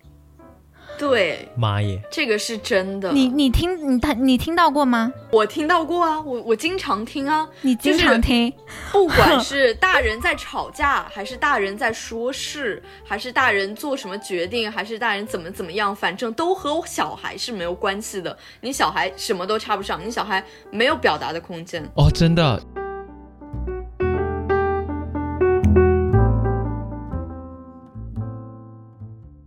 本期的发疯学科普给你做的很 深刻吧？超深刻，完全没想到，我，好险我爸都不管我。对，那我们刚刚都说发疯学是一个有时候会刻意而为之的清醒的事儿了嘛？嗯，觉得里面有什么心得呢？我觉得发疯学最重要的一点就是，你不要发疯的时候不要把锅甩给他。我今年年初的时候在家短暂的住了两个月，因为那个时候十一呢他去北京了，但是他一去北京马上疫情一个大爆发，他回不了太原。对，我呢就在我的原生家庭住着，我每天要面对我爸，我很痛苦。我每天呢我就开始装疯卖傻，就是他只要一惹我啊，我不会说啊你这个王八蛋，我恨你，我不会把矛头指向他，嗯，他只要一惹我，我就开始爆炸。我会说，我怎么这么痛苦？我的病真的好严重，我该怎么办？我控制了不了我自己，我怎么办？妈妈救我！就是大喘气，然后就是就是给他的感觉是，我没有针对你哦，我没有针对你，只是你只要让我不开心，我就会犯病。我我犯病的原因不是因为你哦，不是因为我要骂呃你是不是因为你哦，我也不会骂你，嗯，但是我就会在家歇斯底里，然后大喊，然后就大哭，然后我就会开始说：“妈妈，我怎么办？怎么办？我的病什么时候才能好？” 就是我在家年初的时候不是有焦虑症嘛？说实话，我现在也不知道我那焦虑症是真得的还是我装的，就是我的潜意识已你是个天生的发疯演员因。为有一点在，你知道吗？在拿捏了，就是我的那个怒气只是针对自己的，但是惹我是他惹我的，你知道吗？这样就会很很有用，就是你会让他感觉的是，首先。我不能对你说太多让你不开心的话，否则会激发你的那个怒气值，会变成两个人之间的互相攻击的那个状态。对，嗯那样子的话呢，就会太累，因为你只要一把矛头针对他，他会开始说拱你火的话，嗯，你跟他交锋之间，你会特别的生气跟痛苦，对吧？嗯，嗯但如果对方开始一点点了，软化了，我呃，对对方开始一点点那个找刺儿的感觉了，你不要把矛头针对他，你关上门开始哭，然后开始大喊大叫，说我怎么这样，我到底该怎么办？我无法控制我自己，我的我的这个病还要折磨到我什么时候？他就会觉得他很内疚，我觉得你这有点剑走偏锋的感觉。不。是、啊，我觉得这个超有用，好用，我要学习一下。真的，他就会觉得他很内疚，因为你们两个之间在这个时刻，就你发疯的时刻是没有矛盾变激化的，嗯但是他会内疚，因为是他给给你煽了点火，把你搞成这个痛苦的样子，并且你在大喊大叫说的内容没有在针对他，高啊，是你自己在痛苦。实在是高啊！牛逼任、老爷又高又硬，什么鬼？哎呀，厉害厉害，厉害！小姨子呢，有没有什么心得我？的，我觉得吧，就是呃，发疯你是要有一个嗯标准的嘛，就是你要控制住一个发疯的度，你不要太超过了或者怎么样。就是我的发疯是针对一些问题和眼下的这个矛盾，我觉得会有一种诉求吧，比如说你有想要表达的诉求，你有情绪的诉求，你有情感嗯。这种，呃，比如说爱呀这种需求，然后你要把这种诉求能够准确的告诉他，然后你觉得发疯到什么程度，你的诉求能够被满足，然后你就差不多可以了，就趁收工，不要 收工。不要就是 吵到那种收工。疯到那种就是没有办法收住的那种地步，对对对，就是风中有理智，理智中又带着风，这种感觉是吗？就是哎，哦真的好发难疯，你是哦为了解决问题的嘛？那解决问题就好了，然后你就不要再继续疯了。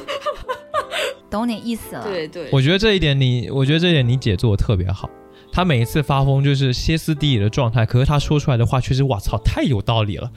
我妹也是这样啊。是啊对，，我们都我觉得是我觉得这是能够有。每一个逻辑的需要发疯的人都是是的。为了呃解决问题而发疯。嗯对嗯，对，那我们就要把这个问题先说出来，因为其实你 一开始发疯，他们有可能就是云里雾里，不知道问题在哪里。首先你要表达问题，然后你要表达需求、诉求这些东西，然后当这些嗯能够被满足、能够被解决的时候，然后你的心理基本上也达到了一这种平衡了嘛？对，就可以停一下了哈。嗯，就是当对方开始有点沉默了，你觉得你吓着他了，然后再静置五分钟，哎，就差不多可以慢慢软一点，然后收工了。是的，是的，要收回来。以为是煎牛排啊，先把大火把牛排烤一烤，放完了之后还要把它放着冷一会儿，对啊，呼就是吸一下，就是这样子，这个烤牛排的感觉醒式。发疯哦，嗯原来如此。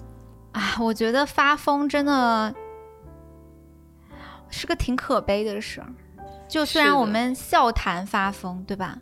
但还是觉得是个挺难过的事儿。哎，我们之间沟通就不需要发疯啊？因为其实我们为们什么？不到发疯的那种程度的话，我们根本不会发疯。谁想要天天发疯啊？就是对呀、我真的很烦“孝顺”这个词。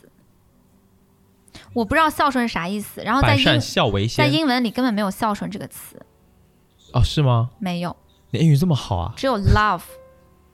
哦，为什么？为什么我们跟父母之间要充满了孝顺和感恩文化这样子的东西，就很恶心？应该这种充满爱？能不能是充满尊重和 love？因为我们哦的那种家庭观念可能有点传统，就好像有一些父母生孩子，然后是为了让孩子长大之后孝顺他，然后感恩父母生下来，然后养育你的这个恩情，就有那种传统的对啊感觉。对，这不是利用吗？你不是生个孩子就是为了利用他，给你养儿防老吗？是的，是的。那人生这么苦，我是你主动把我带过来的，我让你带了吗？我凭什么感感恩你啊？但是爱是需要时间沉淀，是需要做一些事情、说一些话的。但很多家长的概念是会让我觉得很不可思议，就是我把你生下来了，你就应该感恩我，就生这一个动作就够了。你是我的小孩，所以你必须感恩我。我把你生下来，就生这个动作完成了，你就背上了这一个永远的，枷锁，对，你就必须要感恩我。就是一个罪人。就是我觉得这有点，就是他们有点统治，或者是有种那种管理，就是你生下来一个小孩，哎，好像他就是自然而然比你低一阶或者低一等的人，所以你就可以去控制他、管理他怎么样的。然后他们在嗯平时的生活中没有这种嗯控制感，然后就只能加给小孩。就是这样子的。嗯，嗯，在我看来，我的我爸就是这样子。那最后一个问题就是，你们觉得能原谅自己的家人吗？我能原谅，因为我理解他为什么会这样。但这个有一个很大的原因，就是他可能他的母亲的那个 位置是缺位的，导致他没有存在感，他就总是要用一种自我假想的自己是全知全能的方式来证明自己的存在感，然后这个体现就有控制他人啊等等。嗯，但是我就觉得好像能理解的这个原因，就也能原谅他吧。但是我会永远跟他抗争下去的那种感觉，就是我会永远为我自己跟他抗争到底，但是我能原谅他。嗯说得好。嗯嗯，谢谢。这样小那我孩比较成熟。小姨子呢？我说说吧，就是我是觉得，因为你作为孩子，其实是你父亲和母亲生下你，你是他们两个的综合体。你在人生中的一些经历和过往中，你会有某一些瞬间、某一些故事中，你会觉得。你好像你的父亲，你好像你的妈妈，那哦就是、真的对，然后你就嗯会能从这种瞬间体会到你当时你的父亲母亲是一个什么样想法，是什么样的出发点。对，其实，在这种层面上来说，你就是能够去理解他们对出于什么样的原因。对，然后我我就是觉得这个问题吧。我觉得原谅和理解是两码事，就是我可以做到，我能够理解他们，我能够接受他们，然后我也能够安慰他们的一些情绪。但是我觉得原谅是很难的，因为伤害已经发生了，它已经过去了。我现在不能替那些他们造成我伤害的那些时刻，就是幼小的童年的那些那一些个我来做这个原谅的决定。对，嗯，确实也对了。对，那我就如果择不原谅吧，立场变太快了吧？干什么？笑死。是的。然后我特别嗯嗯，说到这里有一个还蛮想补充的，就是在我姐姐跟我说，哎，她也发疯，或者是提到这一切之前，我其实对于发疯这一件事情，就是我自己嘛，是感到羞耻和羞愧的。就是我以为你不会哦把它放在桌面上说，是吧？我我完全不会讲，而且我一直在回避，我就是觉得那个不是我，我不承认，我就觉得，哎，我以为只有我的家庭关系那么不好，我处理不好我自己的情绪，然后让我就是我们之间发生这么大的矛盾，然后在那种发疯的状态里，我就会觉得这样的我好陌生啊，我怎么会是这样子的呢？对，然后就是会我我觉得还好不。敢回看。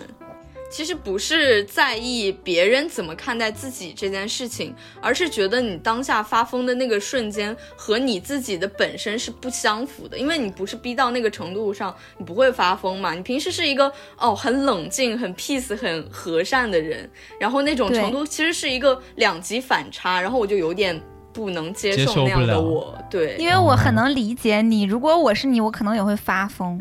对，嗯就就是真的发疯。然后在我姐知道，哎，我就会觉得，哎，其实不是我一个人在发疯，就是有很多千千万万的小孩，他有话想讲，然后也有千千万万的家长，他其实不知道该怎么做家长。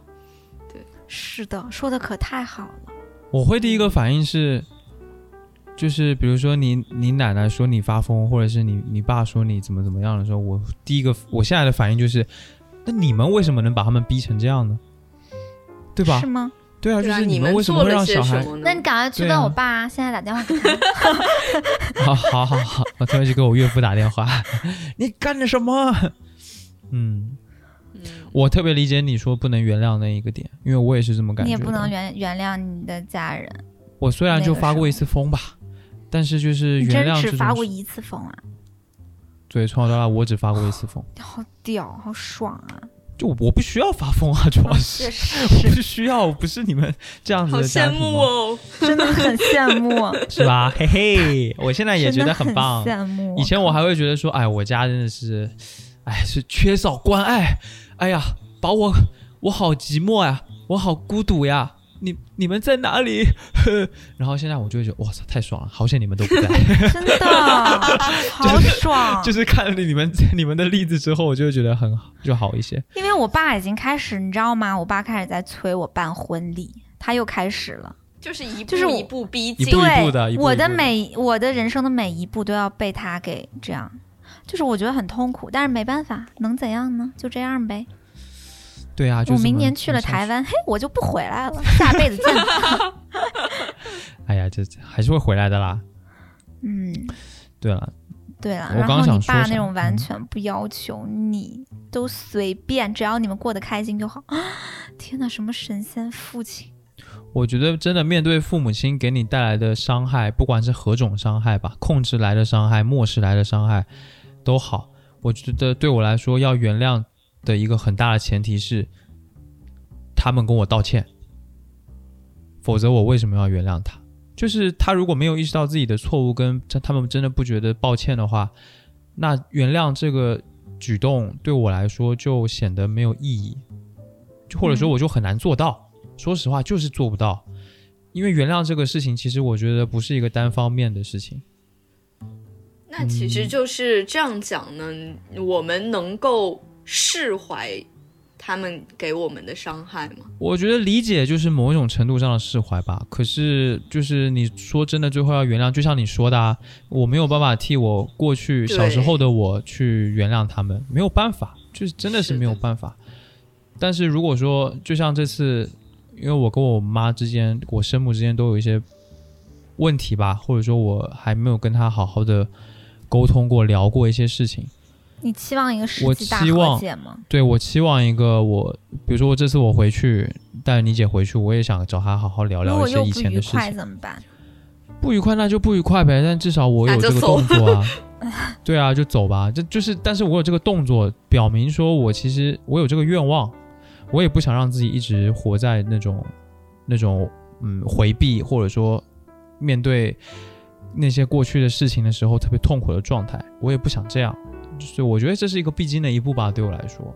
所以如果能够有一个机会好好聊聊，然后且他知道我的想法，然后我也知道他的想法，且他明白他给我造成的伤害，然后他要跟我道歉，那我会接受的。那那个时候就是我原谅的时候，我觉得是这样。嗯那我就觉得，我就不原谅也原谅，就是那种感觉，你知道吗？就无所谓，嗯，就爱咋地咋地。我策略性的对待你，你只要每次发动攻击，哎，我策略性的对待你。但是我也许很可惜的是，我不会再跟你透露我的真心了，因为我知道我们之间的价值观鸿沟已经是三百年了，嗯我们完全是两两个世界的人了。嗯，唉，是啊，是啊，而且就是如果连这个意愿都没有的话，那真的是没法说。就是很可惜吧。但是我跟嗯我妈是会一直特别好下去的，因为我跟我妈特好，就两天不见都会想的慌，然后要坐在一起说很多话，是吧？对的，真好跟我爸。真的无法，对的。是。唉，哎，那我们本期节目就到这边吧，就到这边吧。差不多了。好的，对，那大家可以在评论区聊一聊你们跟父母的发疯疯的经历经历。嗯，好啦，那也感谢本期丙总的到来。丙呃，丙总是咱们离心利比多的剪辑老师嘛，对吧？没错一，直都在给我们剪辑。声音制作。对声音制作。然后丙总自己在小宇宙呢，最近也呃开了两档他自己的博客，对是单口的博客。你跟大家家说说是介绍一下啥博客？对，一一档是呃关于游戏类的，就是一些呃温馨的小游戏。今天你不知道玩点什么的话，就可以去听听看。那一档嗯游戏呢，就是做一些游戏的原声。Steam 上面有很多游戏鉴赏家，然后他们会对这些游戏发表一些呃自己的感受。嗯，然后我觉得有很多关于情感的、关于经历的和关于游戏故事的精彩程度，我都觉得非常好。对叫 叫有点意思，游戏的游对游戏的游，对，有点意思，有点意思，嗯，是的。还有一档是呃流亡杂谈，就是我的一个名字叫于流望，然后。呃，随便谈点什么。现在主要是聊一些关于情感啊、人生啊这种的小话题比较多，是倾向于我自己的个人经历。之前聊了一期关于躁郁症啊，关于我们在这个社会中扮演很多的面具角色，关于这种话题的，大家有兴趣可以去听听看。好呀，到时候我们会把你的节目的链接也放在 show notes 里面，大家可以直接去哎支持订阅一下。嗯哼，谢谢大小姨子，二十多岁初入职场的小姨子，对，去做两档博客，这姐夫给你点赞哦，笑死，我会加油更新的，很棒，嗯，好，那我们下期见吧，嗯，拜拜，好，拜拜。